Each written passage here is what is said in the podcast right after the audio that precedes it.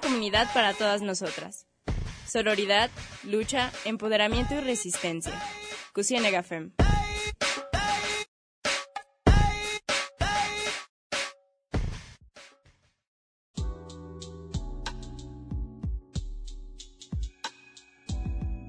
Bienvenidas, bienvenidos y bienvenides a Cusienega Fem, un espacio de nosotras y para nosotras. El día de hoy estamos conduciendo con ustedes, yo, Mariana, y mis compañeras Daniela y Kimberly. ¿Cómo están?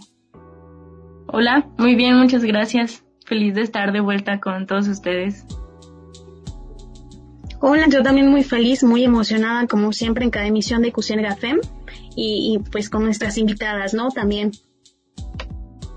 Sí, como ya, ya adelantó Daniela, pues ahora desde el primer bloque tenemos eh, dos invitadas con nosotras. Bueno, pero antes de presentarlas, les recordamos que este programa pues es pregrabado debido a la contingencia y como en todos los programas, pues les invitamos a seguir las medidas sanitarias y evitar salir si no es necesario y si tienen claro la posibilidad de quedarse en casa. Y bueno, en esta emisión, eh, como ya adelantaba, tenemos dos, em, dos invitadas, ambas pertenecen a la colectiva Flores Inclusivas, misma que se dedica a la promoción y la defensa de los derechos de las mujeres con discapacidad. Y bueno, justo este es el tema que vamos a tratar en el programa de hoy, así que damos la bienvenida a Mayela Mosqueda y Aime García. ¿Cómo están? Muchas gracias por aceptar y por estar aquí. Muchas gracias por la invitación, Mariana. Encantada de estar en tu programa, muchas gracias. Y bueno, ¿qué les parece si antes de entrar como en, en materia, eh, les gustaría introducirse a ustedes, platicarnos quiénes son y bueno, de qué se trata Flores Inclusivas? Bueno, mi nombre es Verónica Mayela, Mosqueda Velasco.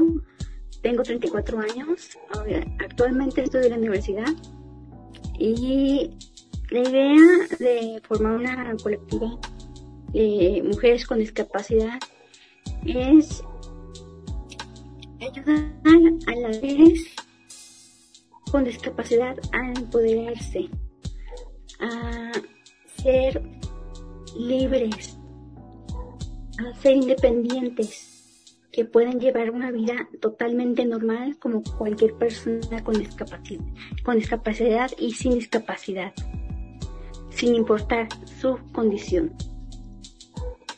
Bueno, este, mi nombre es Jaime Benítez y yo formo parte de Flores Inclusive. Eh, principalmente este proyecto y este, esta colectiva inició buscando que se deje de discriminar a las chicas con discapacidad porque se discrimina de doble manera y debe abrirse para estas personas porque todos somos iguales y es lo que nosotras buscamos. Que conozcan su autonomía y que sepan quiénes son para poderse involucrar dentro de la sociedad. Eh, bueno, eh, creo que me tocas un punto clave en esta cuestión, en este tema del que estamos hablando. Y para ello, y dentro de la historia también de Flores Inclusivas, nos gustaría que nos contaran eh, precisamente esto, ¿no? ¿Cómo es que nace Flores Inclusivas? ¿A qué se debe la necesidad de que exista una colectiva que hable específicamente de, de mujeres, que promueva específicamente también los derechos de las mujeres con discapacidad? Ok este, estábamos, em, era un chat libre y la verdad es que em, de pronto nos surgió la duda de qué pensamos con respecto a, a las leyes que supuestamente había hacia las personas con discapacidad.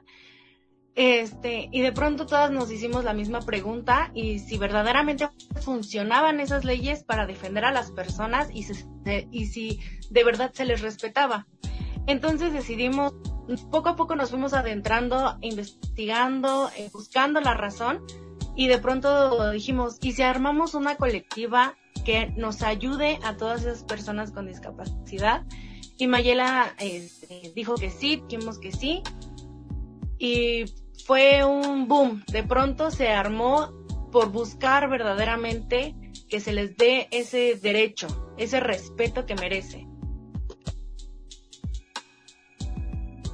Generalmente eh, a las personas con discapacidad se les dan muy pocos espacios específicamente a las mujeres con discapacidad que son doblemente discriminadas, no, no, no nada más el hecho de ser mujeres, sino también por su condición. Bueno, ahondando eh, exactamente en esto que acabas de comentar, Mayela, de los espacios, que a veces no hay suficiente, a veces en algunas comunidades son inexistentes. Eh, me gustaría hablar un poco sobre las acciones que en Flores Inclusivas tiene con respecto a estos espacios, si ustedes mismas eh, son creadoras de ellos o si difunden estos tipos de espacios. No, no, este, pues generalmente pienso que sí hay espacios, pero no lo suficientes. No se le da la difusión que se le debería dar a los a, esos espacios que les debe dar a las personas con discapacidad, a las personas con discapacidad. Por ejemplo, eh, yo investigando, este, precisamente había anteriormente colectivas de feministas de, de mujeres con discapacidad y pues no había tampoco este no se les no se les tomaba en cuenta de, alguna forma. Entonces este de ahí también surgió la idea de formar esta colectiva. Para que para hacernos ver ante la la sociedad ante, otras colectivas de que nosotras también existimos, de que no se nos debe dejar atrás o invisibilizarnos de algún modo. Por ejemplo, este, en muchos ámbitos se nos invisibiliza, por ejemplo, en, los empleos, este, son pocos empleos que se les da a las personas con discapacidad, porque muchas empresas o te rechazan, eh, que no hay este espacio de trabajo no está adaptado, o de plano no quieren eh, contratar personas con discapacidad. Por ejemplo, también las escuelas, que muchas no están adaptadas para, eh, por ejemplo, bajar los salones, o sea, los grupos, porque hay muchos grupos que son, que son arriba, de varios pisos o que están desniveladas las escuelas y no hay rampas suficientes o los espacios para, por ejemplo, para baños. No hay baños este, especiales para personas con discapacidad en las escuelas. Y eh, también en espacios públicos, por ejemplo, este, hablando de los baños, no se respetan. No se respetan los espacios este, en en, los estacionamientos y en, muchas cosas no hay respeto hacia las personas con discapacidad. Muchos ámbitos. Siendo que supuestamente hay acciones en pro de la discapacidad. Por ejemplo, hay, sí pueden haber pensiones por parte del gobierno, pero son pensiones raquíticas. De, que sean mil trescientos, mil trescientos al mes? ¿Con, con qué, de qué forma puede vivir, bien la persona con discapacidad? No se les da esa la oportunidad de tener una casa propia. No se les da oportunidad de, de vivir solos, de forma independiente. No se les da oportunidad de poder acceder a, a una asistencia generalmente este, estas personas, eh, personas con discapacidad, están, este, a fuerzas tienen que vivir con, o sea, hermanos o padres, y muchas veces estas personas sufren, sufren algún tipo de violencia por parte de la familia, por parte de los cuidadores, eh, eh, por parte de algún este tipo de servidor público, por ejemplo, algún maestro en las escuelas especiales. Eso es lo que yo me, me refiero, ¿verdad? Y entonces hay que crear acciones para que, para que en la medida lo posible ya no pase esto.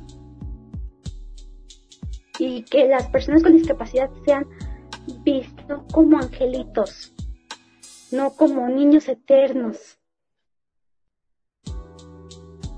Porque son, nosotros somos vistos como, como personas que estamos totalmente minimizadas, que somos niños eternos, que no podemos, que no podemos tener una vida normal. Incluso creen muchas personas que este que no podemos tener incluso una familia.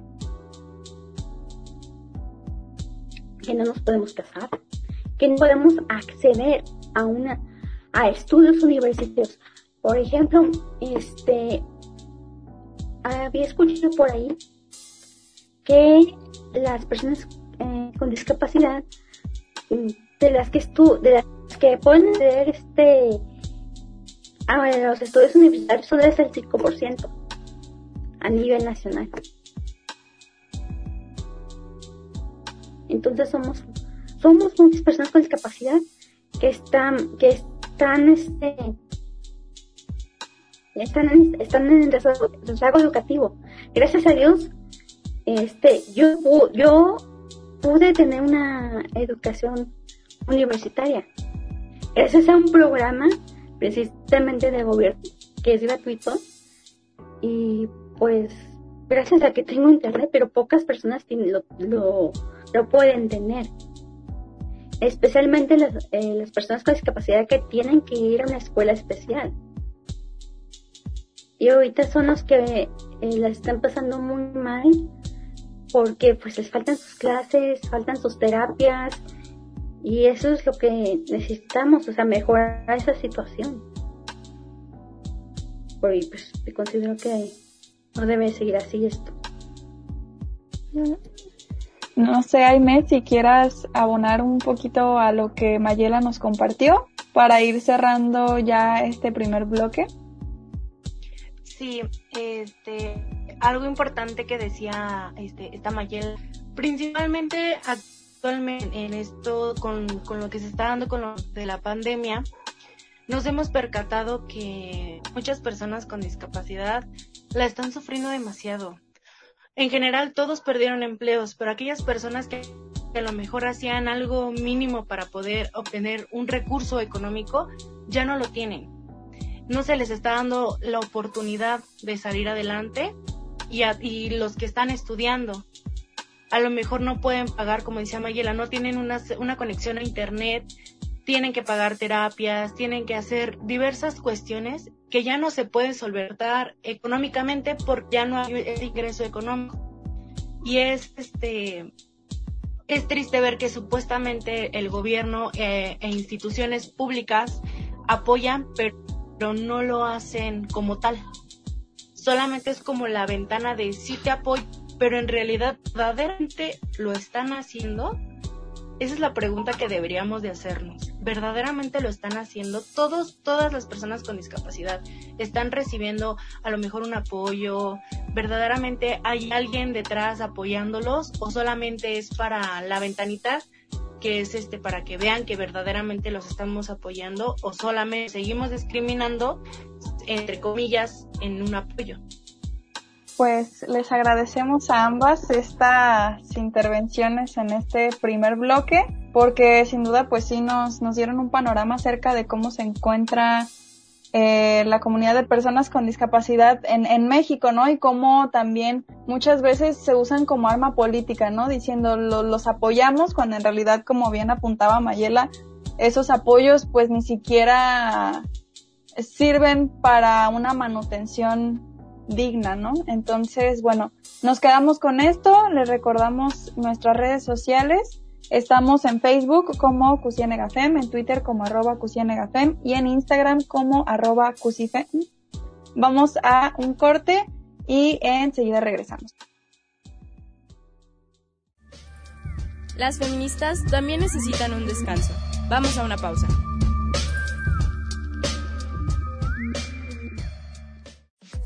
Seguimos en resistencia. Esto es Cusienegafem. Ya estamos de regreso en Cucine FEM. Estamos con nuestras compañeras de Flores Inclusivas, Mayela y Aime. En el primer bloque las presentamos, hablamos sobre su colectiva y Mayela nos comentó y nos compartió eh, todas estas cuestiones que viven las personas con discapacidad y hablamos también de, doble discriminación eh, al tratarse de, mujeres con discapacidad, ¿no? Mayela ya nos contó que, hay problemas en el ámbito laboral, también tenemos problemas en el ámbito educativo, lo que es el acceso a la educación, ¿no? También lo hay en el acceso a la información, por ejemplo, y, y en muchas otras cuestiones que, que, en realidad en nuestra vida cotidiana como personas que no tenemos discapacidad eh, no vemos o muchas veces no queremos ver eh, por una u otra cuestión y también el hecho de que el Estado no, no ponga tanta atención en estos sectores que, que necesitan y la falta de respeto de la misma sociedad, ¿no? La cultura eh, en la que estamos inmersas, inmersos, que no nos permite entender que, que hay personas con discapacidad y merecen respeto y merecen eh, primeramente no ser discriminadas. Eh, creo que eh, precisamente de esto eh, me gustaría que, empezáramos este segundo bloque, hablar acerca de lo que es la discapacidad. O, qué, a qué le llamamos a una persona con discapacidad. No sé si nos quieran platicar Mayela o, o. Bueno, este, una persona con discapacidad es aquella persona la cual le falta algún tipo de, ya sea movimiento, sensibilidad de alguno de sus miembros. Eh, o por alguna enfermedad no pueda hacer algún tipo de actividad o llevar una vida poder, poder ah, como podemos, podemos decirlo así, normal, que él pueda hacer, por ejemplo, no puede hacer las actividades más este sencillas que una persona normal hace, por normal, entre comillas, pues puede decir, como bañarse, comer, vestirse, ir a la escuela, peinarse, por mujer maquillarse, este, pues tantas cosas que una persona este, sin discapacidad puede hacer que hay muchas personas con discapacidad que hasta lo más simple les cuesta muchísimo trabajo. Pero este, de alguna forma sí lo pueden, lo podrían hacer con terapia, con este algún algún este tipo de tomando medicamentos, algún con algún tipo de atención, lo puede ser un poquito más llevadero hacer ese tipo de actividades y llevar una vida más normal algún, este, por así decirlo, ¿no? Y hacer su vida más, más sencilla, de alguna forma. Esta Maya ya nos hablaba de esta discapacidad esta, pero también hay que tomar en cuenta que hay personas con discapacidad que tienen eh, un problema un poco mayor que viene más adentro, que es este la pues la mental que también nos imposibilita, ¿no? A ciertos, por ejemplo, chicos que a lo mejor están estudiando primaria, secundaria y les cuesta trabajo el retener la información y eso también para ellos es este se, se hacen unas ciertas de preguntas de yo sé y muchos dicen yo sé que tengo un problema pero ¿por qué la gente se burla de mí? ¿Por qué hacen comentarios ofensivos hacia mi persona? Por, por algo que yo no puedo controlar. Porque hay veces que, que la gente, la discapacidad mental no puede controlar. En ocasiones la discapacidad física tampoco, pero puede ser un poco más llevadera una discapacidad mental. Y hay veces y hay ocasiones que por eso se surgen muchos problemas este, con las personas de discapacidad, tanto física como mental. Tienen, ¿no? Entran este, algunos en, depresión, este, entran en problemas de autoestima con ellos mismos por el simple hecho de que la gente se burla y les dice, es raro, eres diferente, eres, este, no sé, algo ofensivo hacia su persona y eso también genera este, muchos, muchos problemas. Aparte de que tienen una capacidad y el gente venga y le genere otro problema, creo que ya es más, este, más que suficiente. Sí, es lo, que comento, Jaime. Este, muchas personas con discapacidad, este, solemos eh, tener problemas a veces de autoestima, depresión y, y esto a veces es generado por ya sea generado dentro de la misma familia o en la escuela. Se da un poquito más este en, lo escolar.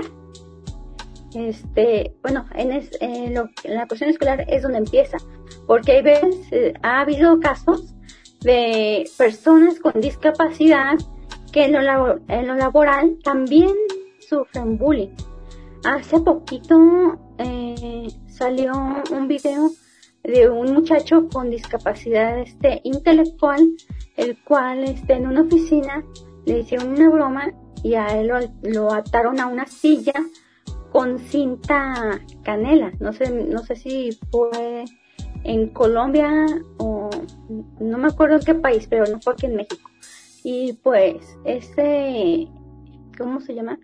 Esa situación se, se me hizo bastante a mí me dio muchísimo coraje porque puede ser posible que la gente no entienda, no comprenda que eso es violencia, que eso no se hace, que no se le debe, no se les debe minimizar a las personas con discapacidad.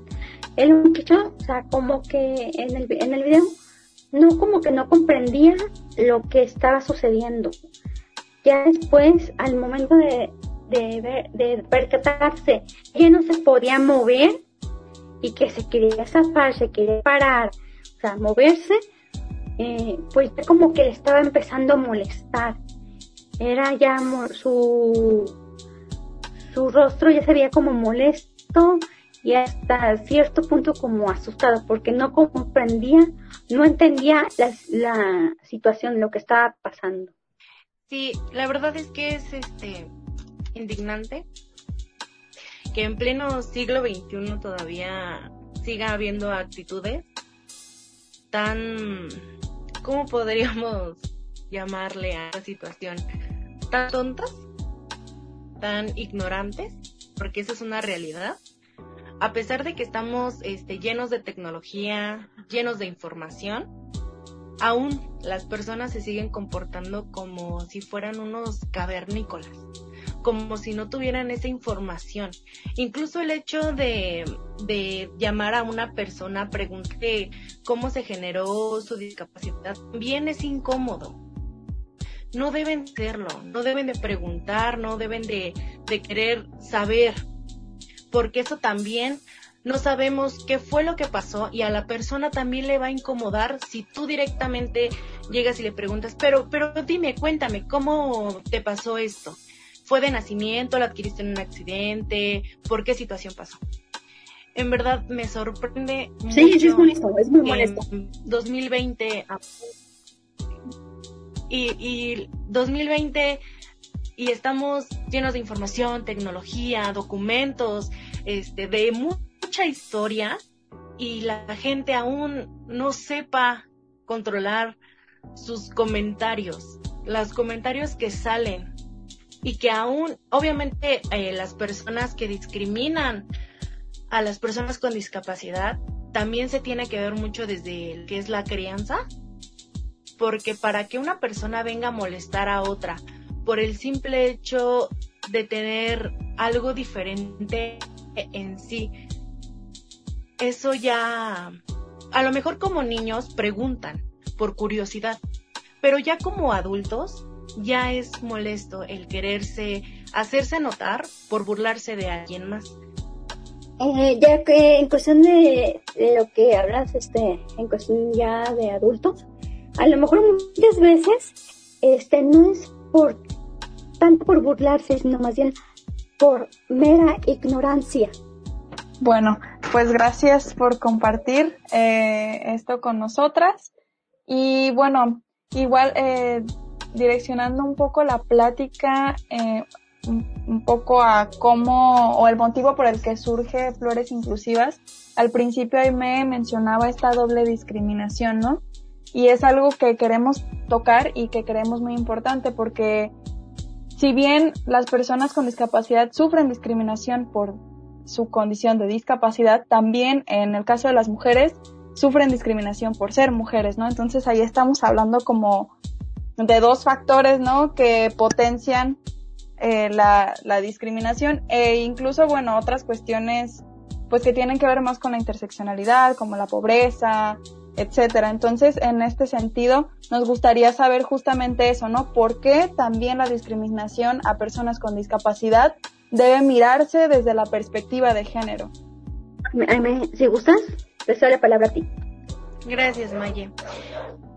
Mira, um, para empezar, nosotros nos hacemos la pregunta de si verdaderamente derechos humanos con respecto a, mujeres que eran este, discriminadas. Porque nosotras, incluso ya siendo mujeres, ya tenemos que salir con cuidado, cuidar la vestimenta, porque no sabes este, el tipo de persona que te vas a encontrar en la calle. Ahora una persona con discapacidad piensan que y, hacen creer que son más vulnerables y no se dan a conocer verdaderamente las personas con discapacidad, las mujeres con discapacidad que han sido violadas, que han sido asesinadas, verdaderamente no lo toman en serio. Por eso, este, nosotros nos hacemos la pregunta de si verdaderamente derechos humanos protegía a las personas con discapacidad. ¿Por qué no se hace, no se da a conocer, no se alza la voz hacia esas mujeres? Y por eso Flores Inclusivas este, empezó, porque queríamos saber si verdaderamente se les protegía, se les... Pero no es así. Maye, si gustas continuar. Precisamente porque creíamos que, bueno, nos preguntamos realmente los derechos humanos realmente protegían a las personas con discapacidad, realmente este, luchaban por los derechos de las personas con discapacidad, si realmente los tomaban en cuenta. Y en realidad este pues vemos porque hay muchas este en muchos ámbitos que hay muchísima violencia y mucha no se les toma, no se nos toma en cuenta como debería de ser, no se nos da las atenciones que se nos debería de dar y hay muchas necesidades por cubrir que no se nos da a las personas con discapacidad. Bueno, y con eso último cerramos este segundo bloque eh, con flores inclusivas. Nos vamos con esta interrogativa que nos da Aime sobre si los derechos humanos realmente protegen a las mujeres con discapacidad y sobre si realmente las instituciones cubren las necesidades de las personas con discapacidad. Dejamos con esta pregunta para que ustedes mismos también se la cuestionen y volvemos en unos momentos para continuar con Flores Inclusivas. Ya volvemos. Cusiene Gafem va a una pausa. Volvemos enseguida.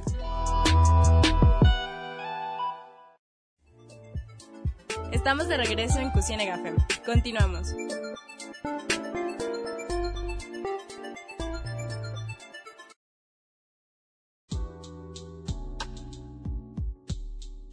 Hola, ¿qué tal? Estamos de regreso en Cocina Gafem. El día de hoy nos acompañan Flores Inclusivas y en el bloque anterior hablábamos sobre esta cuestionante que nos daba Aime sobre si los derechos humanos realmente protegen a las mujeres con discapacidad y si además eh, cubren las necesidades de las mujeres con discapacidad, ¿no?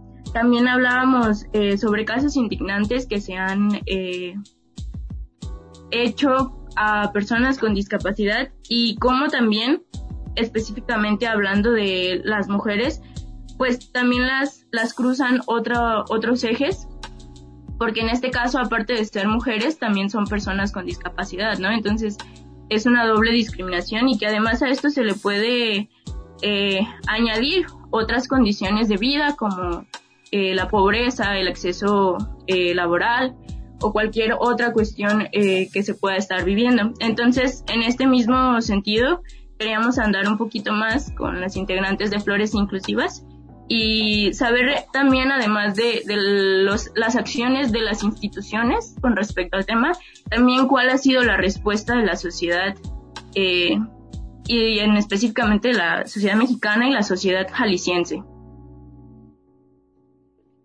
Bueno, este, pues generalmente eh, ha habido una supuesta eh, respuesta positiva a querer ayudar a las personas con discapacidad y crearse acciones para ayudar a las personas con discapacidad en, lo laboral.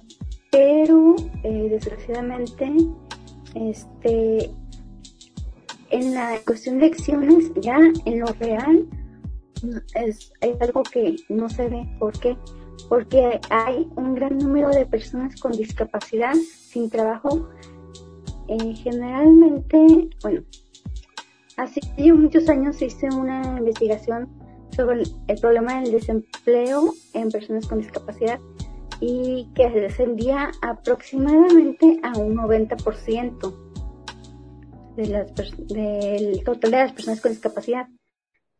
Y este es un problema pues bastante grave. ¿Por qué? Porque merma mucho en la autoestima de las personas con discapacidad. Este, no, no, no nos ayuda en su desarrollo laboral, de, de independencia, de poder ayudar a su familia económicamente, de poder desarrollarse dentro de la sociedad eh, como y que se ha visto como una persona eh, normal, como una persona, digámoslo así, funcional, sino al contrario, este, se nos ve como personas como si no pudiéramos hacer las cosas más básicas. También hay que tomar en cuenta que la discriminación es un detonante de las desigualdades y las desigualdades es, es el que limita el desarrollo económico.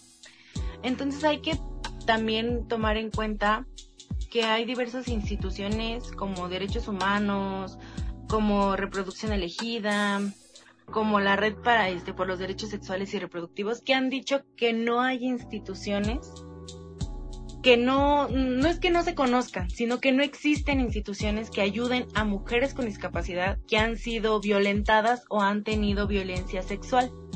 No las hay. En ningún, no hay un registro de alguna institución que apoye a, a las personas con, a las mujeres con discapacidad que han sido, este, han tenido un mal momento con la violencia sexual.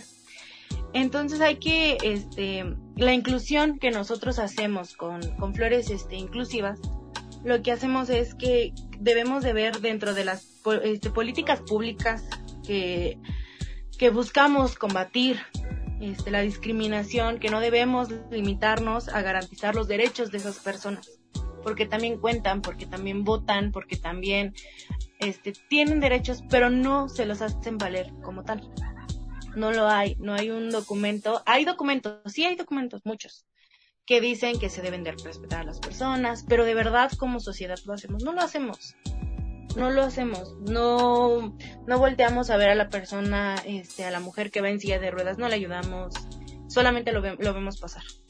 La persona que tiene discapacidad visual, igual, va en el metro, no lo vemos, solamente lo vemos pasar. No, somos indiferentes ante la situación de esa persona.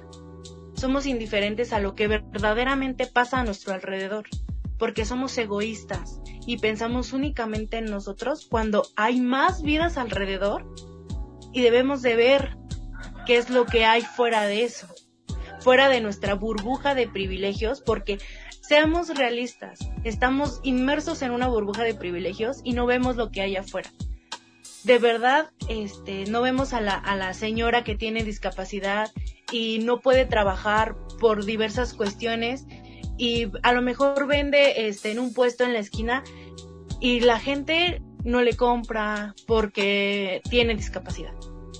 Entonces somos indiferentes, nos ponemos una venda en los ojos a la realidad que verdaderamente está sucediendo en el país con ese 6% de personas que sufren discapacidad.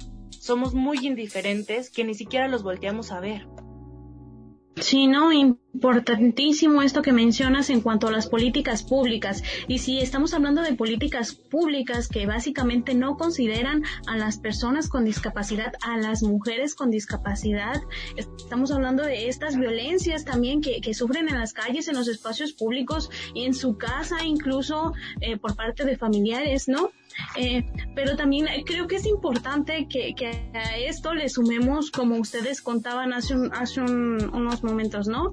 Eh, todos estos estigmas que tiene la gente, eh, que vemos desde nuestros privilegios y que hablamos de las personas o que las tomamos eh, o asumimos como tal, como decías en este caso, pues creíamos que no tenían autonomía reproductiva, ¿no? O pensamos que no pueden valerse por sí mismas o todo este tipo de pensamientos alrededor de eso. Y es precisamente eso lo que quiero preguntar, ¿no? ¿Cuáles son los mitos eh, que ustedes han detectado que se tienen de las personas con discapacidad más comunes. Como decía Mayela hace un momento, ¿no? Que, que decían los angelitos también, o, los seguían viendo como infantes, seguían viendo las personas con discapacidad como, como niños, ¿no? Como niñas, cuando son personas adultas también. Y, y, creo que es esto, ¿no? ¿Nos pueden platicar acerca de ello, de los mitos más comunes? Eh, otro mito este, muy común es que la, se cree que las personas con discapacidad son asexuados, totalmente asexuados, que no tienen deseo sexual, que no pueden tener una pareja, este, por ejemplo, una pareja sin discapacidad y que solamente pueden tener una relación sentimental con un similar, o sea, una persona con discapacidad con otra persona con discapacidad. Entonces, este, también se cree que las personas con discapacidad eh, no pueden tener una familia. O sea que, por ejemplo, la mujer con discapacidad, por el hecho de ser este, persona, una mujer con discapacidad, es totalmente estéril. Entonces, hay otro problema aquí. Las esterilizaciones forzadas que sufren muchas mujeres con discapacidad y generalmente esas decisiones las toma la familia. ¿Para qué? Porque generalmente lo que quieren evitar las, las familias es que una persona con discapacidad sea violentada sexualmente y que tener un embarazo no deseado. Pero desafortunadamente poco se puede, este, se puede evitar esto.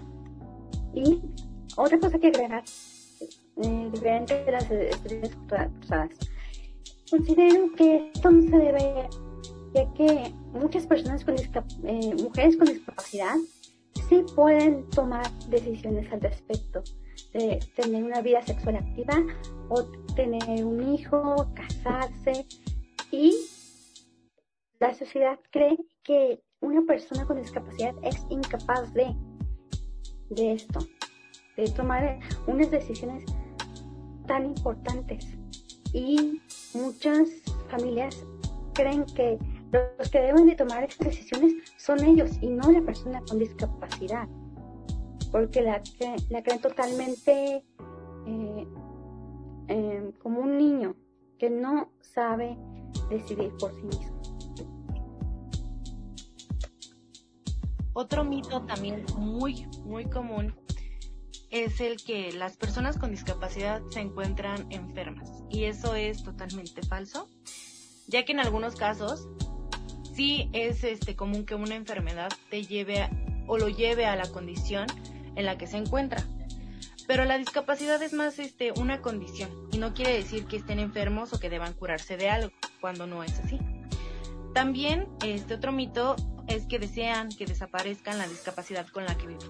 Realmente el deseo mayor de estas personas es que estén inmersas en las decisiones del país, en la política, y que estén incluidos en la sociedad, porque se les excluye de una manera, híjole, increíble. También este otro mito, si no mal recuerdo, es que las personas con discapacidad este, no pueden ser independientes, como lo dice Mayela, que no puedan tomar decisiones por sí mismos. Esto va a depender de cómo preparen los padres a la persona, a la persona con discapacidad. Este, si se le brinda la atención adecuada, se puede lograr que se vuelva independiente con el tiempo, este, también aprendiendo a sobrellevar este, su condición y adaptarse a una vida totalmente, pues entre comillas, normal, porque la vida no es normal, cada quien lleva su vida de forma diferente.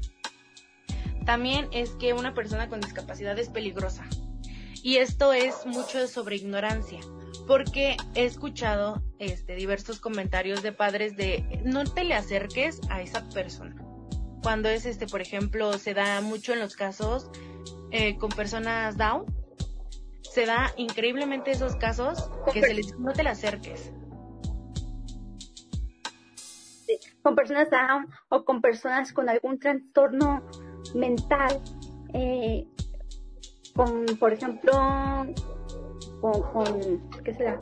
También con, no me acuerdo eh, algún tipo de, de discapacidad eh, mental. Por ejemplo, también con, con personas con autismo me ha tocado. También está el mito de no te le acerques porque se te puede pegar la enfermedad o la discapacidad. Eso también es muy común con personas que no están informadas verídicamente con respecto a esto. También este está el mito de que una persona con discapacidad no se puede casar. No no se puede casar por donde uno lo quiera ver. Ellos dicen, "No es que no no se pueden casar, es que no no están mentalmente preparados, no están aptos, no están capacitados. No, no está bien que ellos se casen. ¿Qué, cómo, van a, ¿Cómo van a ser sus hijos, no? ¿Cómo, ¿Cómo va a ser su vida si no pueden vivir sin los papás? En verdad, eso es algo que nos debemos de preguntar. Eh, mejor dicho, nosotros como sociedad estamos preparados para ver a las personas con discapacidad desarrollarse como cualquier otra persona ¿en verdad estamos preparados o seguimos inmersos en, en, hace 10 años, por ejemplo? ¿No? Es como les, les repito, estamos tan llenos de información, tan llenos de internet, de tecnología, pero lo ocupamos para cosas que no nos sirven, ¿no? Debemos de, de involucrarnos verdaderamente en lo que nos pasa a nuestro alrededor con las personas con discapacidad. Bueno, pues les agradecemos a Mayela y a Aime por haber estado aquí eh, presentes en, en este programa. Y sin duda creo que en este último bloque como que se tocaron las cosas más, más densas de todo lo que, de lo que hemos venido hablando. Y yo con lo que, bueno, lo, lo que le invito a quienes nos escuchen si a ustedes les interesa saber acerca justamente de las esterilizaciones forzadas, que era algo que hablaba Mayela, pueden eh, revisar un reportaje que se publicó en Sonadox que se llama Esterilizaciones de niñas y jóvenes con discapacidad, protección o exposición, que más o menos da un panorama acerca de esto, ¿no? Y que como Aime lo denuncia, pues no existen instancias que estén velando por los derechos de las mujeres con discapacidad que son violentadas sexualmente, ¿no? Y así como este problema, hay muchísimos, como siempre, pues nos quedamos cortas en tiempo para hablar de todo lo que involucra. Entonces, hasta aquí la dejamos. Muchas gracias. Eh, nos escuchamos el siguiente lunes. Que tengan un buen inicio de semana.